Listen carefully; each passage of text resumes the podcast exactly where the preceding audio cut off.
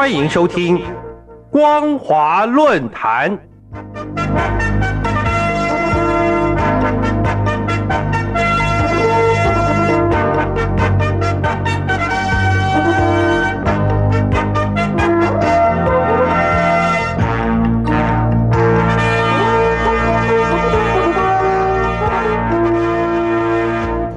听众朋友您好，欢迎收听光华论坛，我是黄轩。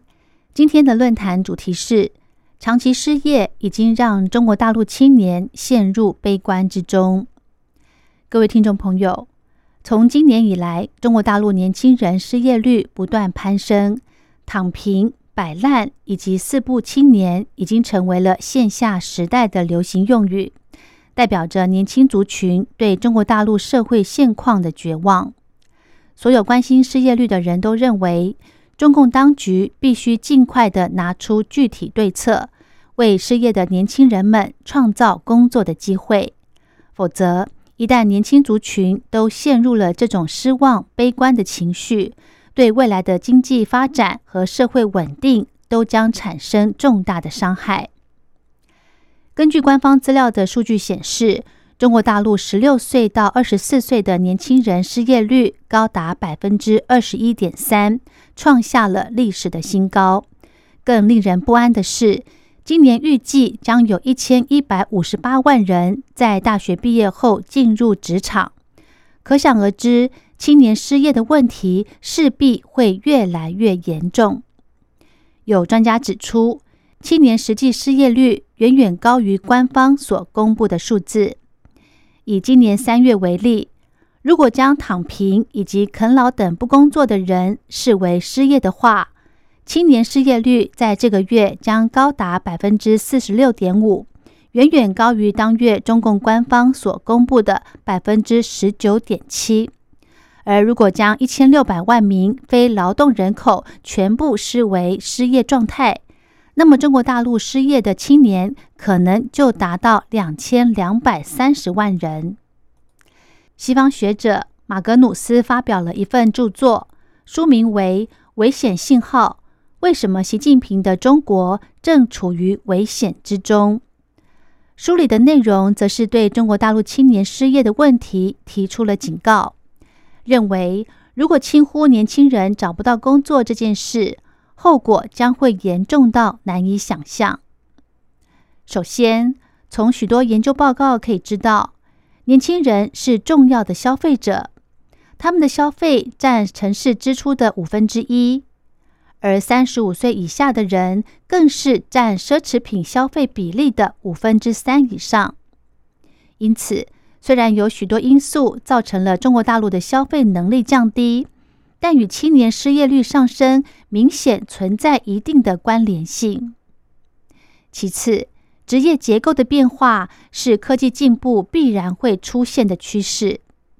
像现在许多大学毕业生的技能与产业所要的需求不相符，尤其是在工程、金融以及制造这些领域特别的明显。这让众多受过高等教育的毕业生。对工作和薪资出现期待落空的现象，也使相关产业的发展受到了限制，而最后的结果就是导致企业缺乏人才，青年们也无法找到理想的工作。这一点可以从中国大陆制造业以及建筑业当中。低薪、低技术与临时工作的比例上升，看得出来中国大陆目前失业率上升，冲击社会的一个严重情势。再来看到的是，失业的年轻人面临困境，符合了经济学家们所说的滞后风险。其中的危险在于，失业的人们离开劳动市场的时间越长，随着技术的退化和经验的不足。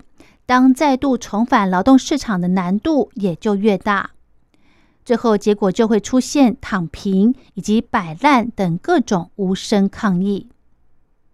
其实，自二零二一年以来，这种被称为“躺平”的社会现象，已经在中国大陆年轻人的口中扎根。所谓的“躺平”，在本质上是对心理的希望产生幻灭。以及在经济毫无起色、社会流动性低和找不到理想工作机会的情况下，只求躺平着过日子。在这之后，又出现“摆烂”的形容词，在中国大陆年轻人之间流行了起来。这个“摆烂”传达了一种根本不想努力的意识，以及更深层次的悲观主义。而现在又有新的流行语“四不”的说法。这个“四不”所要表达的就是不恋爱、不结婚、不买楼、不生娃。然而，青年们除了躺平以及摆烂之外，失业也让他们的心里充满焦虑以及不满。像是去年十一月二十六号，蔓延中国大陆二十一省的“白纸运动”，当时许多抗议人士提出的诉求之一就是失业的问题。可见，失业不仅会让青年们对社会毫无信心。更会有直接冲击社会安定的严重后果。令人遗憾的是，中共对于青年失业问题不但没有提出应有的对策，反而企图要以上山下乡的口号来解决问题。今年的七月十号，《人民日报》发表了一篇文章，劝导青年们到中国大陆和人民最需要的地方发挥光和热。声称可以在乡村振兴绿色发展、社会服务以及保家卫国等各个领域，一样能实现人们青春的价值。这让失业青年对中共当局更为愤怒以及反感。各位听众朋友，年轻族群是国家未来的希望。如果他们陷入了愤怒以及不满，呈现躺平以及摆烂的状态，未来又怎么会有希望呢？但愿中共当局能够秉持这种认知，不再拿上山下乡来应付了事，全心全力的解决青年们失业的问题，并做好规划。